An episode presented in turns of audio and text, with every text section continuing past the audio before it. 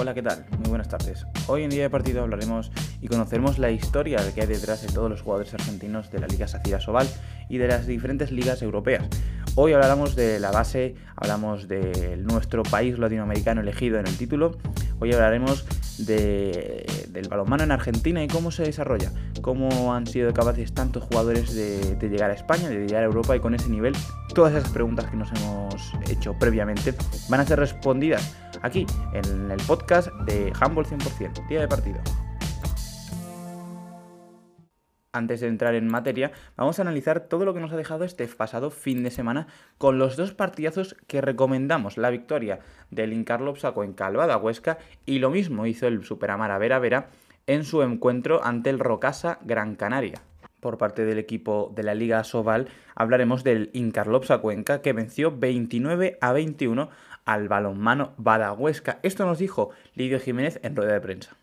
Sí, en casa el mejor, seguro, ¿no? Seguro por regularidad desde el minuto en la 60, en los cuatro pasos de juego, en el contraataque, en el repliegue, en la defensa, en el ataque. Bueno, creo que el equipo ha estado a un altísimo nivel, desde el segundo número uno, y creo que, bueno, que no va a bajar el nivel ni al final. No creo que el equipo sea consciente de la importancia del partido.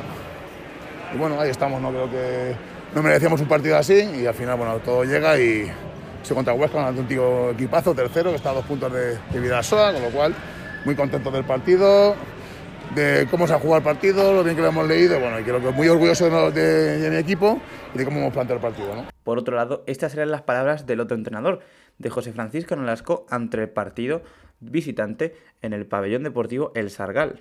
Muy rápida, nada, eh, Leo Maciel, ya está. Eh, un poquito más. Eh, nosotros eh, lo hemos intentado. Deberíamos, primero, deberíamos de haber ido un poquito más fuertes. Eh, deberíamos haber tenido un poquito más de acierto. Eh, no hemos sabido jugar eh, en todos los momentos como, tenía que, como teníamos que, que, hacerlo a nivel de ataque. Eh, y por supuesto cuando lo conseguíamos aparecía Leo Macio. A nivel de defensa necesitábamos ir un poquito más en ayudas. Nos ha costado muchísimo el poder defender en situaciones de uno contra uno y se generaban situaciones demasiado claras.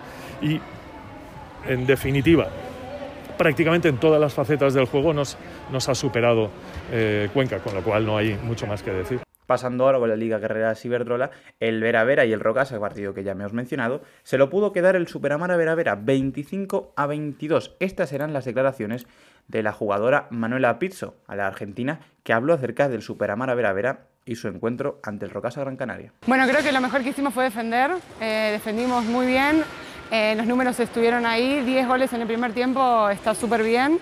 Eh, la portería también estuvo acertada, así que lo mejor que, que hicimos fue la defensa. Eh, ¿Qué supone este triunfo para la liga?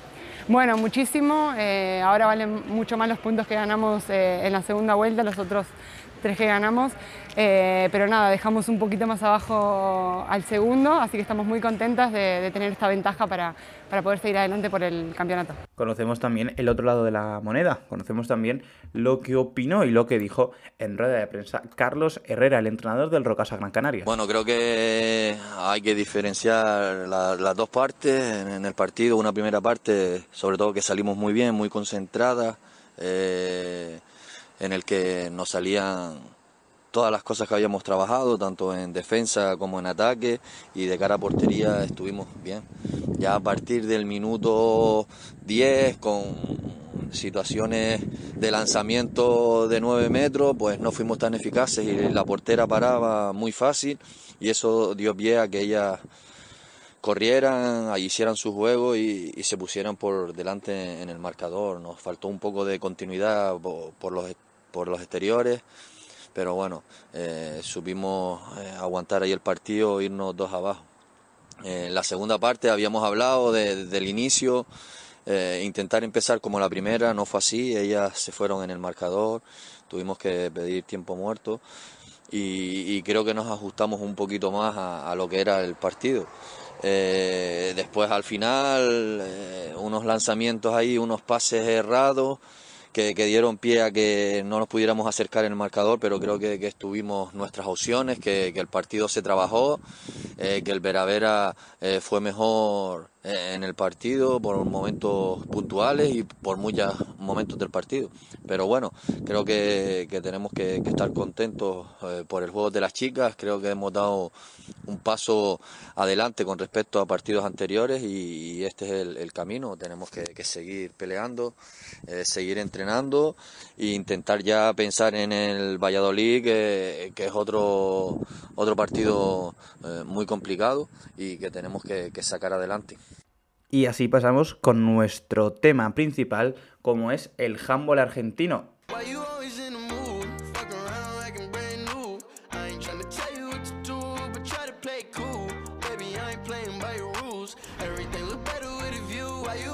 Me he traído como, como colaboradores a Ibai Penella desde Irún. Hola Ibai, ¿qué tal? Buenas tardes. Hola, hola Nahuel, hola nuestro otro colaborador y el invitado pues eh, un día más en el podcast eh, Día de Partido para hablar en este caso de, de argentino que nos toca mucho de cerca, pero nacionalmente conocemos bastante poco y con muchas ganas de, aprender sobre todo. Efectivamente, también vamos a aprender mucho con nuestro otro compañero, eh, Luis Esteban, desde Logroño. Hola Luis, ¿qué tal? Buenas tardes. Muy buenas tardes, Nahuel. Buenas tardes, Guille, Ibai. Pues sí, un poco como dice Ibai, eh, vamos a hablar un poco de este balonmano argentino, que bueno, que por un lado nos pega mucho aquí, ¿no? En, España, ¿no? Con muchos argentinos y argentinas, pero bueno, para conocer siempre un poquillo más esa realidad que igual fuera de nuestras fronteras, pues la tenemos un poco más, ¿no? O, no sabemos tanto y siempre, pues seguro que es interesante. Y como nuestro invitado, vamos a saltar a, vamos a dar un salto en el charco y nos vamos a ir a, Buenos Aires para hablar con Guille Milano, actual segundo entrenador de Madonna Cadenas en la selección argentina y entrenador de Boca en su sección de, de handball. Hola Guille, ¿qué tal? Buenas tardes o buenos días allí. Buenos días, sí, buenas tardes a la una y pico de la tarde. Bueno, pues, gracias a los tres por la invitación, un placer, eh, un honor estar con ustedes hablando. En primer lugar, Guilla, a mí me gustaría preguntarte eh, cómo empezó tu pasión por, este deporte, ya que Argentina eh, se sabe y no, es, eh, no hay que ser científico para saber que es un país totalmente futbolero. ¿Cómo empezó tu pasión por el balonmano? No solamente eso, sino que cuando empezó la pasión, no, prácticamente este deporte no tenía difusión ni teníamos ningún tipo de posibilidad de tener acceso al balonmano de elite como era el de España en aquel momento. No te estoy hablando de, la década del 80, que acá no llegaba un solo partido eh, para poder eh, tener un, parámetro de lo que era el, el, balonmano en realidad, porque yo empecé jugando en la escuela, en la escuela Manuel Dorrego, que es donde después fui entrenador y empecé a formar eh, como, como con esta pasión, digamos. Eh, y ahí empecé en, mi escuela a los 10 años a jugar mm. y como se generaba esa combinación del deporte y amigos, eh, era una combinación especial, ¿no? Yo venía del fútbol, obviamente, como casi todos, y, ahí empecé a darme cuenta que eh, era mucho más lindo jugar con, con amigos este deporte, por eso jugaba con mis mismos compañeros, de, en, aquel momento era quinto grado, en la categoría de infantiles, o es, más infantiles, ¿no? A los 10 años.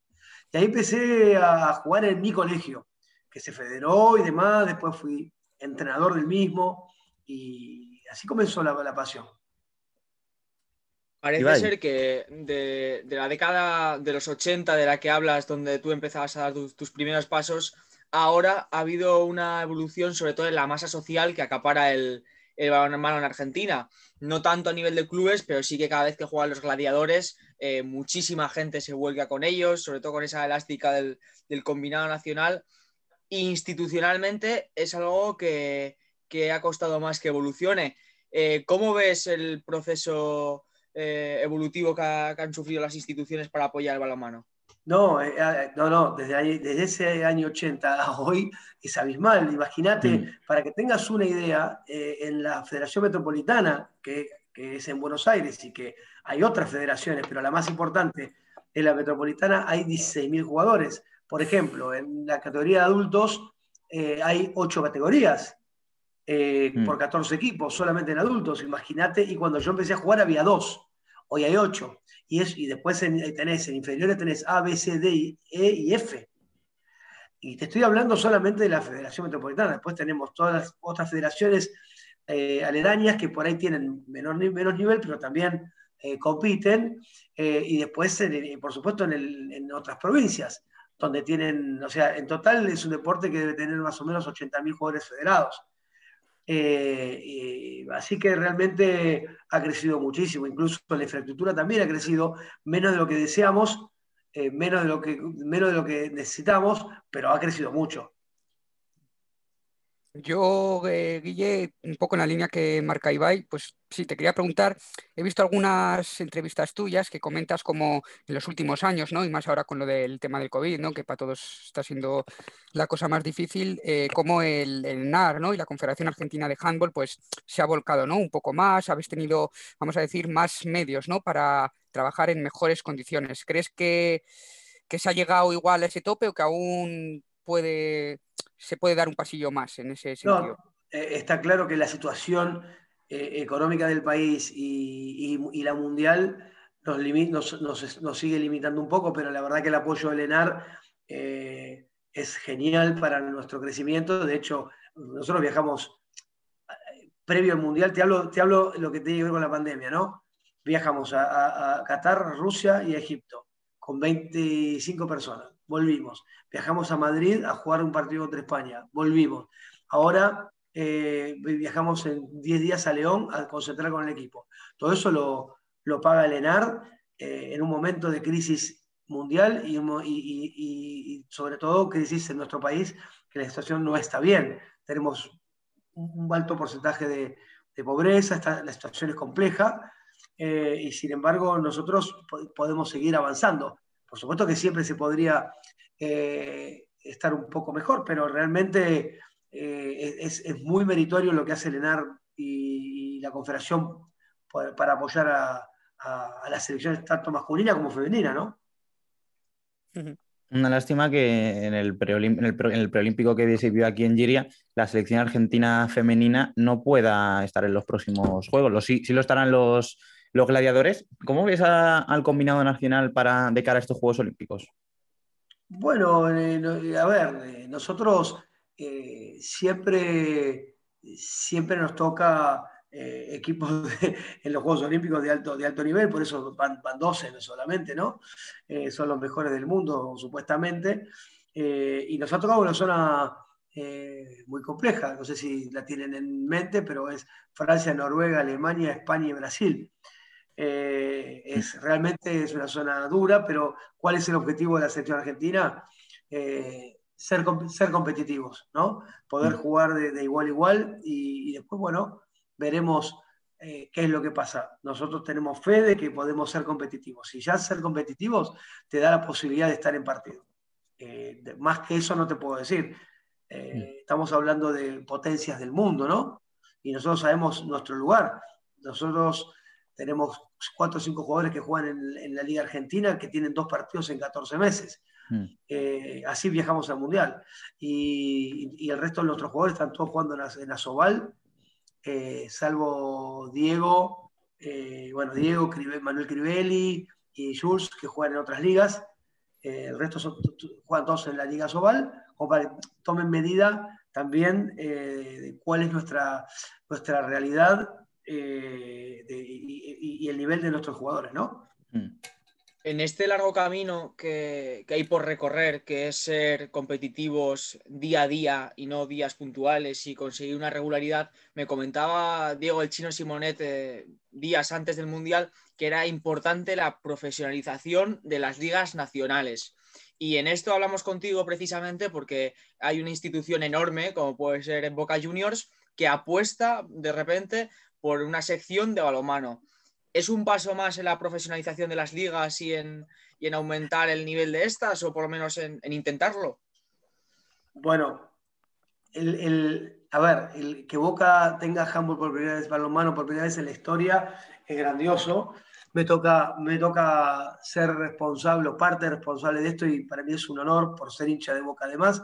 Eh, imagínate que eh, el balonmano en Argentina, eh, la Federación Metropolitana de Balonmano tiene muchos años y nunca Boca se había eh, interesado en poner esta sección, así que es un orgullo y por supuesto que, que yo creo que es el camino es, es el, primer camino para lo que sería la, no sé si profesionalización, pero sí la semi-profesionalización por lo menos, ¿no? Porque me parece, nosotros estamos en una tercera división, que es donde pudimos eh, ingresar, porque nos, la palabra no es, no es técnicamente fusión, se llama sesión de derechos. Eh, tomamos la sesión de derechos de un club que desaparecía, estaba en tercera, entonces pudimos ingresar en tercera. Si no hubiésemos tenido que empezar en séptima. Séptima son ocho categorías, como te dije al principio, Liga de Honor y de primera a séptima, ocho. Hubiese sido tremendo, porque para llegar a la elite eh, que estar de mínima ocho años. Pero tuvimos la suerte de poder eh, tener esa sesión de, de, otro club que se llama Guadalupe y arrancamos en tercera división. Eh, y ya tenemos sponsors que nos apoyan estando en tercera división en, plan, en pandemia sin televisación. O sea, realmente para que tomen dimensión lo que es Boca. Y estoy hablando de un sponsor que en la historia del, del, balonmano argentino no creo que haya, que haya existido un sponsor que haya puesto, eh, haya, hecho, haya tenido el apoyo que tiene este. Se llama Pixelit, que es, un, es una empresa de sistema. Por eso Boca es distinto. No tengo duda que es distinto. Y, y, a raíz de esto va a empezar a generar que otros tomen ese camino. No, no tengo duda que va a ser así. Eh, sí. Las ocho categorías del, del balonmano argentino se estructuran todas de la misma forma, porque aquí en España, por ejemplo, lo que conocemos es que la primera y la segunda siguen el mismo formato y a partir de ahí se va dividiendo territorialmente. Esto en Argentina, lo que has comentado, las ocho categorías, ¿cómo están estructuradas? No, porque justamente eh, hay una, propuesta mía que tiene que ver un poco con, con regionalizar para que para que el camino a la elite sea más rápido. Lo que pasa es que eh, yo tengo que ser eh, cuidadoso también porque parecería que estoy haciendo un planteo para beneficiar a mi equipo y no, la verdad que no es la idea. Entonces, eh, estoy dejando un poco que, otros equipos también tengan esta, esta intención de regionalizar y que no sea tan lenta la llegada. Ahora, el tema es que estas ocho categorías están en 50, 70, 80 kilómetros a la redonda. No es como ustedes tienen mil. Eh, entonces, entonces, por eso es que no está regionalizado, porque a vos te puede tocar un equipo más lejos con un equipo como exageración a 80 kilómetros, 90. El resto lo tenés todos en 20 kilómetros a la redonda. Entonces la regionalización no es tan necesaria. Pero lo que es necesario es la cantidad de equipos que hay. Quiere decir que si eh, venís vos y querés eh, armar un equipo que se llame, no sé, cualquier nombre, no sé, Luis Esteban y Asociados, por ejemplo, y querés subir a Liga de Honor, ¿y cómo vas a hacer? Tenés que tardar 10 años de mínima. Ascendiendo todos los años, tardas 8. Entonces la propuesta mía es, a ver, ¿por qué no rever esto para que los equipos puedan tener posibilidades de llegar a Liga de Honor en menos tiempo y que no se te vayan los jugadores, porque a mí no me va a pasar que se me vayan los jugadores porque Boca, los, chicos juegan por una pasión, pero hay, pero hay muchos equipos que tienen eh, jugadores de nivel y dicen, mira, yo no tengo ganas de estar jugando en séptima o en sexta, porque tengo nivel para ir a un equipo de primera o, tal vez para un equipo de Liga de Honor, y se van, porque no van a llegar mm. nunca a jugar en Liga. Y es un poco la, la propuesta un poco mía, así no formal, porque, repito, no quiero, no quiero plantear una, propuesta que esté basada en mi beneficio eh, y que se tome de esa manera. Entonces estoy esperando también que, que, otros entrenadores, otros clubes tengan la misma necesidad para hacer algo más en conjunto. Mm. Eh, pero me parece que tendría que hacerse como es en España, a pesar de que no es la distancia el problema, decir, bueno, hacer algo eh, unir la, segunda, la, segunda con la tercera, la cuarta con la quinta, la sexta con la séptima, y en vez de tener ocho categorías, tenemos cinco. Mm. Esa es una idea. Otra idea es que tener, eh, otra idea, otro inconveniente para mí, es que muchos equipos tienen equipos B, C y D. Si no soy claro, me preguntan, ¿eh? Es decir, eh, al tener equipo B, C y D, esos equipos ocupan también lugares eh, en, la segunda, la tercera, la cuarta, en la quinta. Quiere decir que una de las propuestas que yo había hecho es, ¿por qué no... Por una liga de filiales. Claro, una liga de filiales que también tenga competitividad, que también tenga eh, un beneficio, clasificaciones a torneo nacional, lo que sea, pero no le ocupen el espacio a los equipos que, a los equipos puros. Entonces, entonces yo soy eh, mi equipo se llama Sociedad de Fomentos eh, Juan Pérez, eh, vaya por un camino. Y los que tienen equipo B, C, D de la misma institución, vayan por otro camino, otras categorías para jugar por determinada también. Bueno, algunas personas no lo entienden así.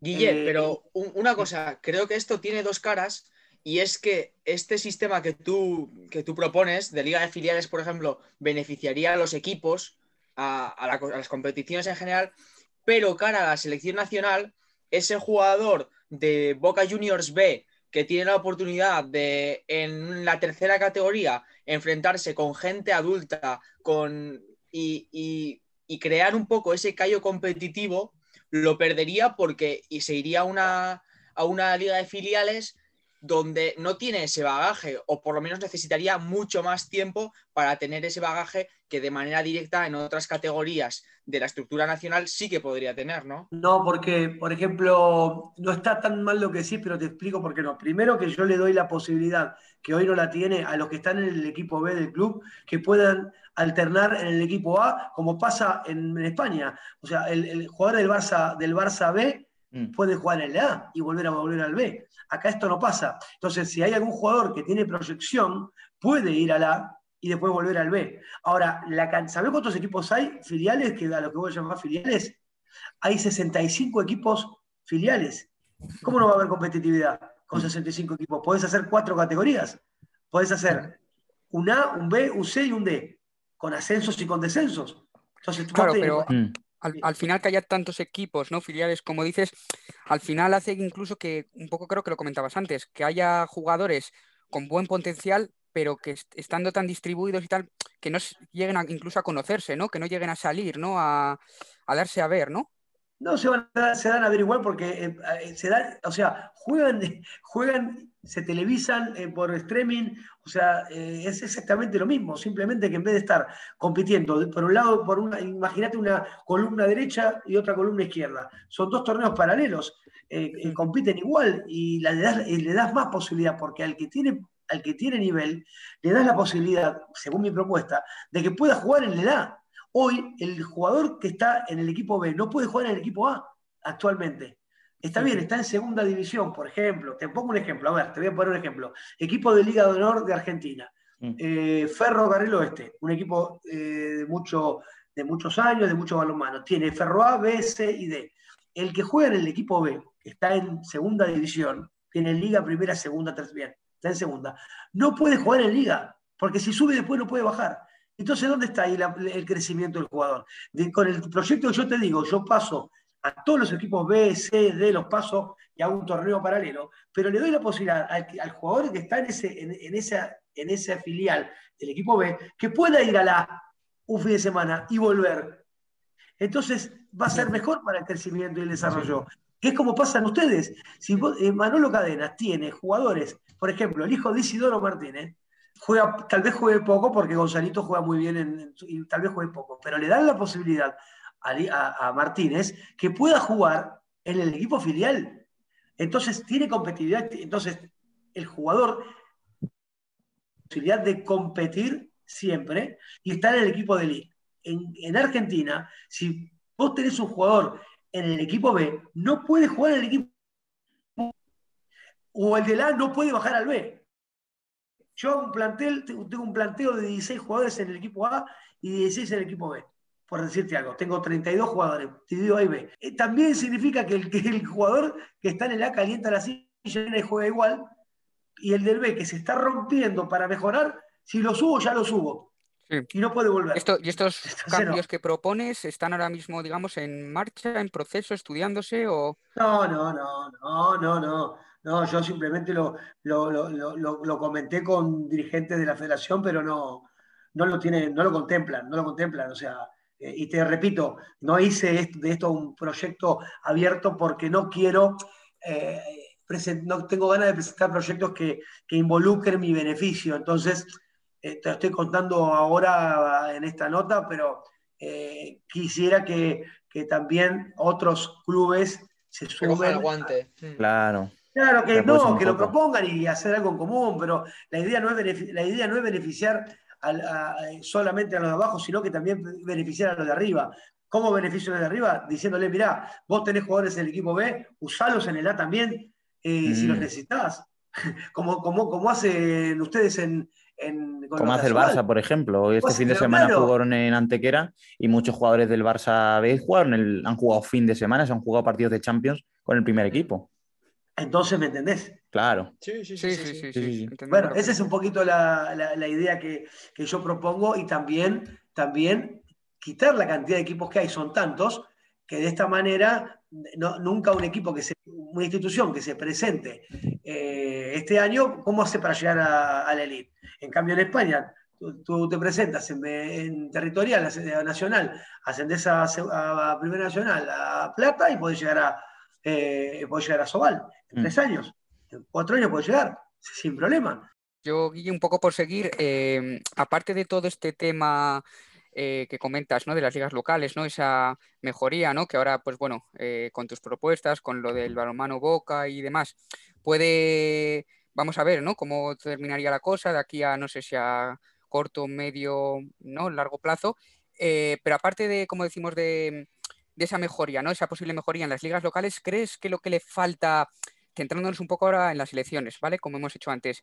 Eh, aquí conocemos, pues, tanto la femenina como la masculina, ¿no? De Argentina, pues, bueno, muchísimos jugadores que juegan en nuestra liga, ¿no? Como hemos ya comentado. Pero bueno, quitando un poco, creo que lo anunciabas ya antes, ¿no? Diego Simonet en Francia y el que Carsten, por ejemplo, ¿no? En el femenino fuera, eh, pues los demás, pues, se reparten casi con totalidad entre la liga española y la liga de allí. ¿Crees que para terminar dando ese pasillo, ese pasito, ¿no? Que le queda a Argentina, ¿no? Por, por estar compitiendo de tú a tú contra, contra las máximas potencias del balonmano, le falta que igual sus jugadores estén más distribuidos, que conozcan otras culturas, otras competiciones, etcétera. Bueno, mira, eh, nosotros somos agradecidos de lo que es el balonmano español porque nos, yo estoy hablando de lo que tiene que ver con el masculino, ¿está bien? Porque desconozco por ahí el rendimiento o el nivel del balonmano femenino. Desconozco poco. Si bien eh, sigo algo, pero no como para tener un fundamento. Sí te voy a hablar del masculino porque veo 6, 7 partidos por fin de semana del balonmano español, eh, desde primera hasta Sobal. Eh, a nosotros, España nos ha dado el impulso para nuestra mejora, desde los primeros jugadores que fueron a España Mm. hace muchos años, pero vamos a empezar a hablar de lo que tiene que ver con esta última etapa de los gladiadores de, los últimos 15, 15 años, ¿no? Ya antes iban otros jugadores, pero desde que empezó a salir Carú, vamos a empezar a hablar de Carú, mm. eh, con el Arrate. Desde ahí para adelante han pasado tantos jugadores por, la, por el balonmano español que nos ha abierto las puertas y nos ha empezado a generar un crecimiento exponencial. O sea que eh, somos agradecidos tremendamente. El momento donde también la Liga Sobal no era la que soy, si bien para mí se juega muy bien y se trabaja muy bien. Por eso, cada jugador que va a España para nosotros es una alegría inmensa, porque tenemos contacto con entrenadores, porque trabajan bien y se juega bien. Es cierto que ha bajado el nivel con respecto a hace unos años atrás. Está más que claro, en la época que estaba eh, Richardson, Balik, eh, y Carabati, etcétera, ¿no? Eh, Hombrados en su momento y, y, Saric y demás, desde el año 2000 hasta el 2000, ponele 10, si me mm. equivoco, un año más o un año mm. menos. Eh, bueno, pero para el nivel que nos tenemos nosotros los argentinos, el balonmano español es ideal. Después hay otro salto de calidad, que es por ahí el ir a la primera de Francia, eh, que lo irán dando de, manera progresiva, como es el caso de Moscarielo, que pasa del Cuenca a Montpellier. Eh, o eh, hay uno o dos casos más que por una cuestión de respeto no voy a de, preservar la, confianza con el jugador que se están generando a otras ligas de, Europa que tal vez tienen un, nivel un poquito más alto, nada más, pero para nosotros el que, el que esté el balonmano español es nuestra salvación. Y que encima no solo estén y que hagan partidazos y que jueguen a un nivel increíble que incluso se le relacione con el Barça, como es el caso de Leo Maciel, ya sería, ya es un espectáculo.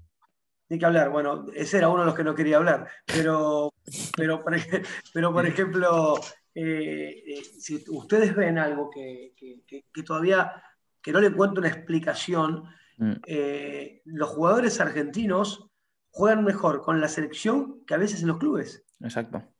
Eh, y bueno, yo creo que tiene que ver con, tiene que ver con muchas cosas. Me parece que una de las que tiene que ver es que la selección argentina potencia el nivel de los jugadores. Por varias razones, por manejo de grupo, por la pasión del argentino, por la celeste y blanca, por, por el deseo de lo que es jugar en alto nivel, ya que estamos acostumbrados a jugar en un balonmano muy, muy amateur, es decir, cuando un jugador que nació en un, en un playón, en un balonmano donde tenés que pagar para ir a jugar, eh, como pasa en Argentina, que los jugadores se pagan, pagan la cuota para jugar, no es que vos me hablas de profesionalidad y yo te estoy mm. diciendo que el jugador argentino paga para jugar. Mm. Es, es, la única manera, ¿eh? ¿No? esto no es una, uno no está recriminando al club, es la única manera que, que, que se pueda eh, subvencionar, que se pueda subsistir. Entonces, eh, imagínate lo que es para el argentino tener que jugar contra una selección internacional eh, como Alemania, como España, como Portugal, como Rusia. Imagínate lo que es. Croacia, imagínate lo que es. Es tremendo. Mismo para mí como entrenador, no lo va a hacer para Manolo, que es un, que es un entrenador de, de, de elite de los mejores del mundo, pero para, para, para mí, tener que jugar contra Hansen eh, o tener que en el banco de un lado y del otro lado esté, eh, no sé, Jordi o quien esté, ¿no? Cualquier entrenador, es, es muy fuerte, mm. es muy fuerte, porque somos eh, jugadores y entrenadores que nos formamos muy de abajo. Entonces potenciamos, no potenciamos, se potencia, no voy a hablar de mí, digo, se potencian los jugadores en estas situaciones. Y, y rinden mejor de lo que por ahí pueden rendir en los clubes. Esto eh, yo lo he preguntado más de una vez a, distintos eh, invitados argentinos que, hemos tenido porque lo viven de cerca y nos pueden dar su punto de vista. Por ejemplo, a Bruno Ferrari, también a Fede Pizarro, al Colo, les he sacado el tema porque creo que esa pasión visceral que les hace jugar mejor con, con, con eh, a veces también les puede pecar, como por ejemplo sucedió en el Mundial ante Qatar, un exceso de, de, visceralidad, de, ese estado anímico que te impida, que te impida eh, pensar racionalmente durante X momentos del partido y que se te escapen de las manos, como es el ejemplo. ¿Dónde está la línea, esa fina línea que hay que encontrar entre visceralidad y, y, bueno, un poco más de callo competitivo y pausa? Me parece que está en la experiencia de partidos importantes en la cantidad de partidos importantes como para poder afrontar esa presión y poder manejar esos 10 minutos de, donde hemos cometido errores, tanto el cuerpo técnico como jugadores, ¿no? Porque esto es siempre eh, en conjunto, no es el jugador el que se equivoca, el cuerpo técnico también tiene responsabilidad en los resultados.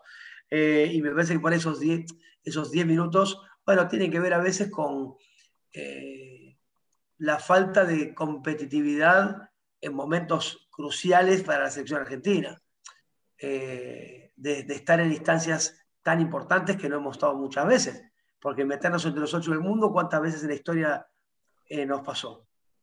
Muy pocas. En los Juegos Olímpicos, dos veces y las hemos perdido.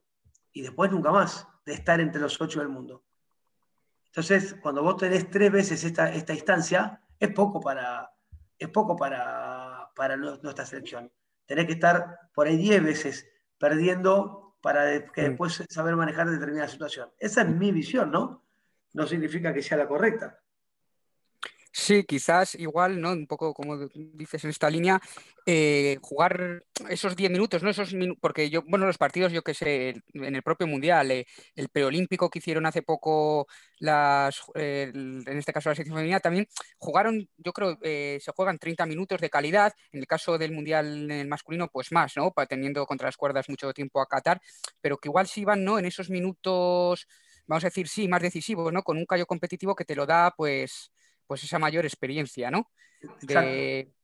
y creo, creo, que lo puedo relacionar también un poco con lo que comentabas antes, ¿no? Que sois jugadores, vamos a decir, agradecidos, ¿no? De eso de que dices que venís un poco peleando desde abajo, ¿no? Trabajando mm. desde abajo. Eh, yo, bueno, conozco, aparte de los argentinos que hemos podido estar con ellos, aquí, por ejemplo, en el equipo femenino de Logroño, pues bueno, tenemos dos argentinas y no sé, siempre transmiten bastante ganas de, de, seguir, ¿no? De, eh, te transmiten ilusión, por lo menos. Pueden luego salir las cosas mejor o peor, pero no sé si eso tiene que ver con eso que comentas de venir de abajo, de esa idea de cruzar el charco y, joder, cambiar al fin y al cabo de país, que no tiene que ser algo, algo fácil, ¿no? ¿Y crees que, eso, que faltaría igual un poco más de, de tiempo, ¿no? Para terminar de Exactamente. Eh, eh, hagamos esta charla en 10 años y vemos ver cuál fue la evolución. Pero mm. año tras año hay una evolución que tiene que ver con el, con la, con, con, el paso del tiempo, de manera progresiva, la evolución de los jugadores y la profesionalización de los jugadores, porque la mentalidad profesional la tiene realmente mucho más de los últimos 20 años ahora. El jugador ya eh, piensa y actúa distinto como lo hacía hace 15 eh, años atrás. Eh, que, no tiene que ver, no tiene que ver con, que hoy, hoy, por hoy hay mucho más cuidado, mucha más responsabilidad. Los jugadores eh, saben, que, saben que el descanso es importante. claro, antiguamente se trabajaba distinto, incluso lo que tiene que ver con, con el handball local, no había tanta responsabilidad en el cuidado y, en el entrenamiento. Hoy, cada, hoy el deporte evolucionó mucho y lo físico ha, cumplido un papel fundamental. Mm. Entonces, ha evolucionado tanto, eh, nuestros jugadores físicamente han evolucionado tanto, que eh, ha ayudado a que, a que el rendimiento sea eh, más óptimo. Mm. Imagínate que, a ver, no, todos los chicos nuestros hacen dieta, tienen preparo físico personal, tienen el seguimiento del entrenador de la selección, de su club, y todo eso, bueno, se, nota a la hora de, a la hora de competir de que, hay, hay, una evolución. Y lo va a seguir siendo con el paso del tiempo. Perfecto, pues Guille, muchísimas gracias por haber hablado con nosotros. No te vamos a dejar que te vayas debido a que vamos a pasar a la siguiente a un juego de la mano de Ibai Penella, nuestro compañero, que va, ahora te lo, eh, te lo, explicaremos, pero antes vamos a pasar con la sección en la que nos preguntamos la misma cuestión de siempre y ya que se acerca el fin de semana, la pregunta es, eh, ¿dónde podemos ver balonmano esta semana? Crivelli que duda, casi camina, suelta para...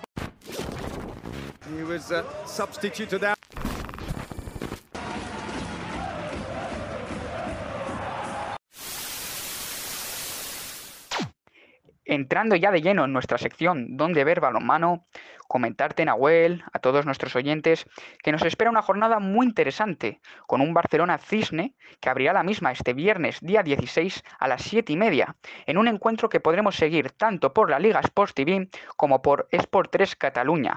Igualmente, partidos muy atractivos. En este caso es verdad que no televisados, pero a los que sí que tendremos que tener puestos un ojo encima, como pueden ser un Guadalajara Villa de Aranda, sábado 17 a las 6 y media, y media hora después un balonmano Logroño, balonmano Cuenca, casi nada. También todos ellos ya partidos televisados y retransmitidos por la plataforma de la Liga Sports TV. Sábado 17 a las 5, Balonmano Nava, Puente Genil. A las 7, Recoletas Atlético de Valladolid, Balonmano Venidor. Encuentro que además se podrá ver por la 8 de Castilla y León y a las 8 y media el Betia Anaitasuna además de León. Encuentro que, como el anterior, podremos asistir, acceder a él a través de Navarra Televisión y, por supuesto, de la mencionada plataforma. Por último, en la Liga Sacira Sobal, recomendar, anunciar dos partidos de vital importancia. Uno de ellos sábado a las 12, que podremos ver por Gol Televisión y por la mencionada plataforma, como es el Badahuesca Balonmano Granollers, un duelo de altura directo por esas zonas nobles de la clasificación, tercero contra quinto, en un duelo que me espero bastante igualado y que a buen seguro marcará un antes y un después por esa lucha por las plazas europeas. Para terminar, el domingo 18 a las 5 por la Liga Sports TV podemos ver un balonmano Puerto Sagunto Frigoríficos Morrazo Cangas, un duelo directo por la permanencia y que seguramente eh, tendrá mucho que decir en esa lucha por, por no quemarse ¿no? ante esos puestos de descenso. Cambiamos de tercio, nos vamos al balonmano femenino, en este caso la Liga Guerreras Iberdrola, para anunciar simplemente que esta jornada no habrá partidos, no habrá liga, hay parón en unos grupos tanto por el título como por la permanencia, que poco a poco van marcando esa de devenir, esa trayectoria, ¿no? Que nos deparará esas siguientes jornadas.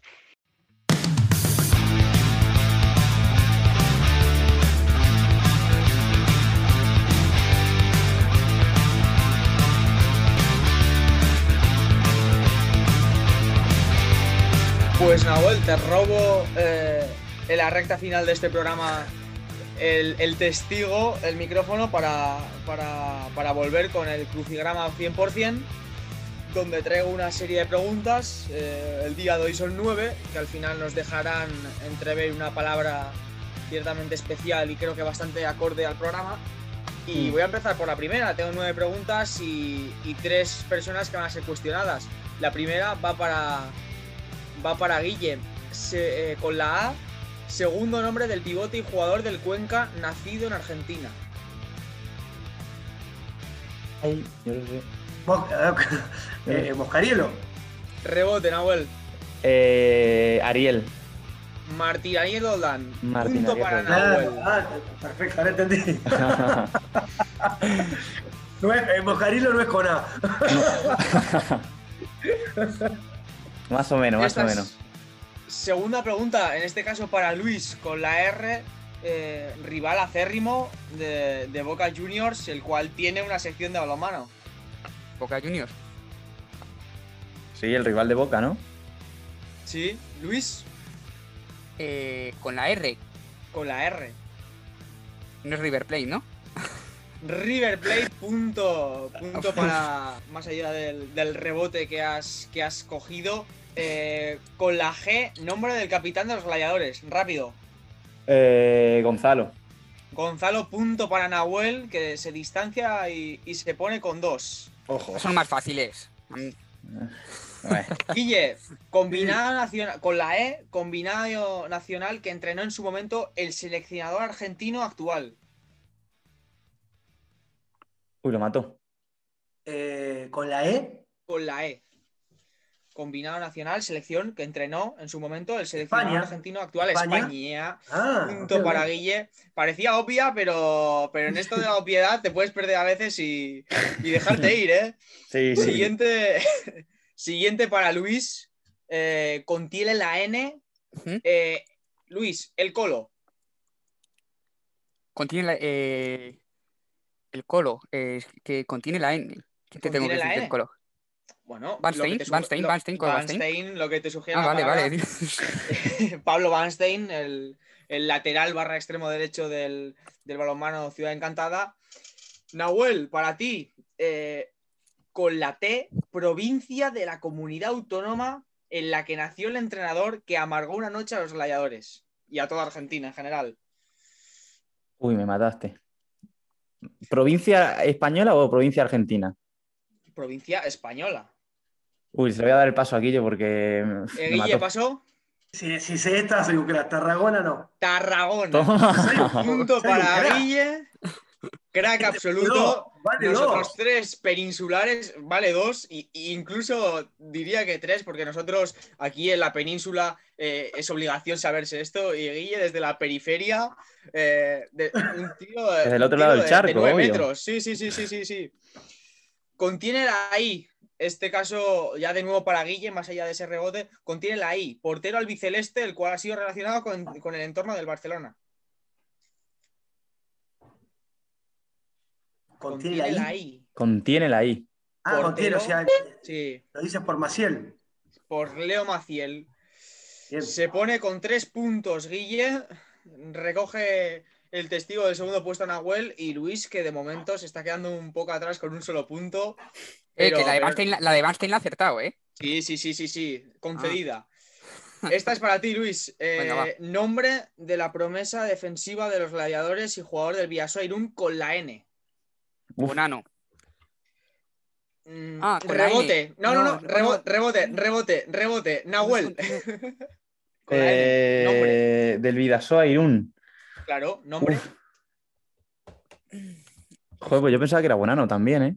Guille, contiene... Guille, Nicolás, Nicolás, Nicolás Bonano. Ah, vaya, vaya troll. Guille se distancia con cuatro puntos, tiene la Para, victoria. para decirme cuál es el premio porque me estoy motivando y. Y la última, en este caso para Nahuel, ya, ya un poco respondiendo por cortesía, porque ya tiene el premio asegurado casi casi Guille. Eh, Nahuel, con la A, país de mucho balonmano, el cual está en un crecimiento exponencial. Argentina. Argentina, casi la protagonista de este, de este programa de hoy. Y bueno, entre todas estas letras que he mencionado, ¿cuál es la palabra que nos ha quedado? Yo la no, sé. la no la has ido copiando. Yo la sé. Yo la sé y tengo el punto para ganar. Tengo el punto para ganar. Tienes punto para empatar. ¿Argentina? Argentina también, por si fuera poco redundante y no hubiésemos mencionado el, el país anteriormente en este programa, la palabra clave era Argentina y se ponen justo hoy los dos, las dos personas con nacionalidad argentina, tanto Quiero Guille como Nahuel, quiero en el, desempate. en el Yo- podio de... Quiero desempate.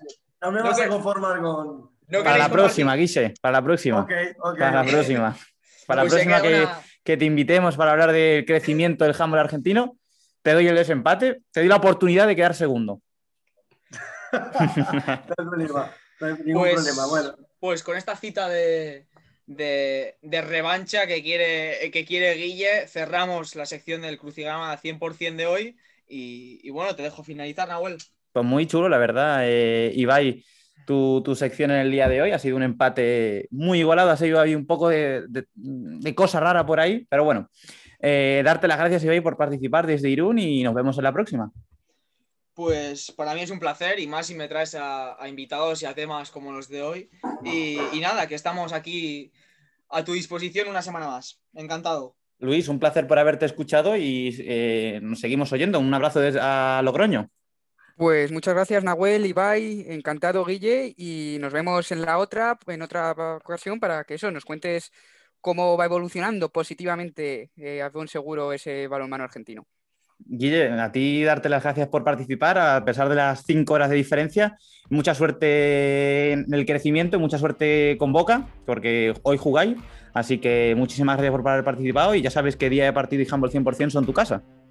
muchas gracias. El agradecido eh, soy yo de corazón porque se preocupe por nuestro balonmano y porque estén tan informados también. Me sorprende la- lo- los conocimientos que tienen sobre todo lo que es el handball argentino, tanto el masculino como femenino. Así que muchas gracias a ustedes y así y estaré siempre que lo necesiten. Dar las gracias también a nuestros oyentes que nos siguen desde el otro lado de la pantalla por escucharnos, por acompañarnos en las redes sociales, por acompañarnos en la web, por acompañarnos en todo lo que estamos haciendo. Muchas gracias desde un servidor, desde Nahuel Brisek, eh, desde Cuenca. Y no me queda otra cosa que recordaros que hoy, mañana y siempre es día de partido. Muchas gracias.